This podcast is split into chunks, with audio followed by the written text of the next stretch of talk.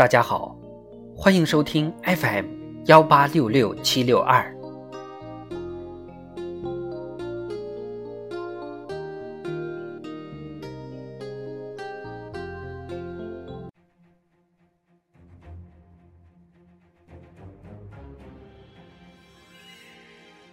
庆祝中国共产党建党一百周年特别节目。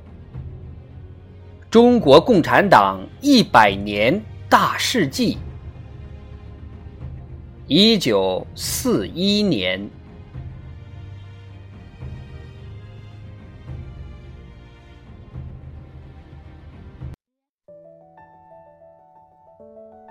一九四一年一月上旬。新四军军部及所属皖南部队九千多人，在遵照国民党军事当局的命令向北转移途中，遭到国民党军八万人的伏击和围攻，大部分壮烈牺牲或被俘，军长叶挺被扣押，副军长项英遇害，这就是皖南事变。事变发生后。蒋介石诬称新四军叛变，宣布取消其番号。中国共产党采取军事上严守自卫、政治上坚决反击的方针。中央军委于一月二十日发布重建新四军军部的命令，陈毅任代军长，刘少奇任政治委员。到三月，国民党顽固派的第二次反共高潮被击退。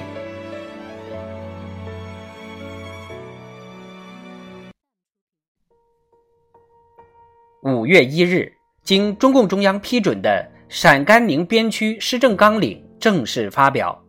十一月，陕甘宁边区第二届参议会召开，通过《陕甘宁边区保障人权财权条例》，开明绅士李鼎铭被选为边区政府副主席。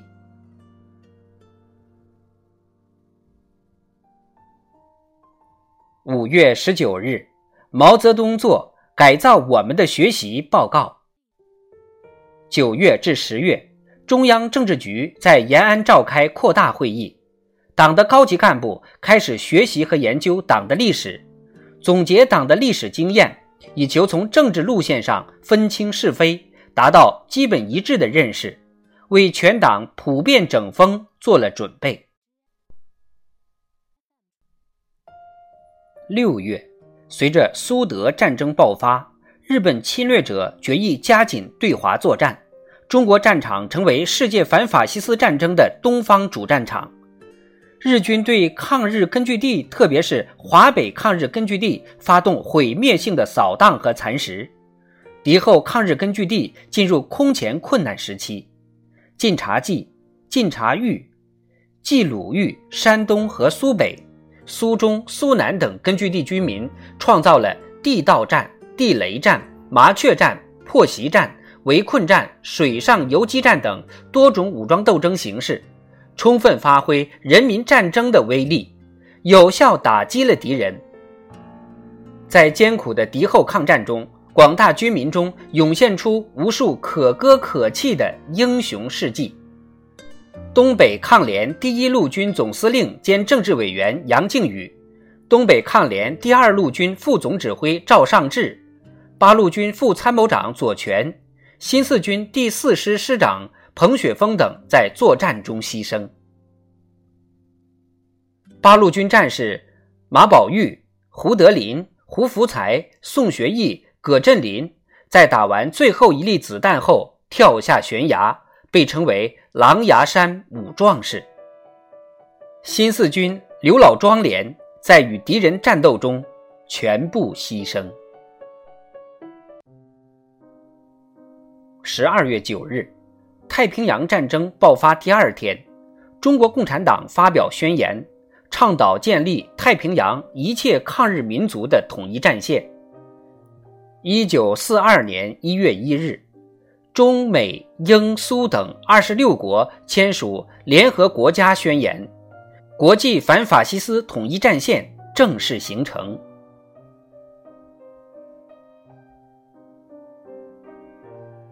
十二月至一年春，在中共中央和南方局领导下，香港广东党组织和抗日游击队秘密营救日军占领香港时被困的爱国民主人士、文化界人士和其他人士，包括何香凝、柳亚子、邹韬奋、茅盾、胡绳、夏衍、梁漱溟等，共八百多人。香港沦陷后，在共产党领导下成立的广东人民抗日游击总队、港九大队挺进敌后，坚持开展游击战。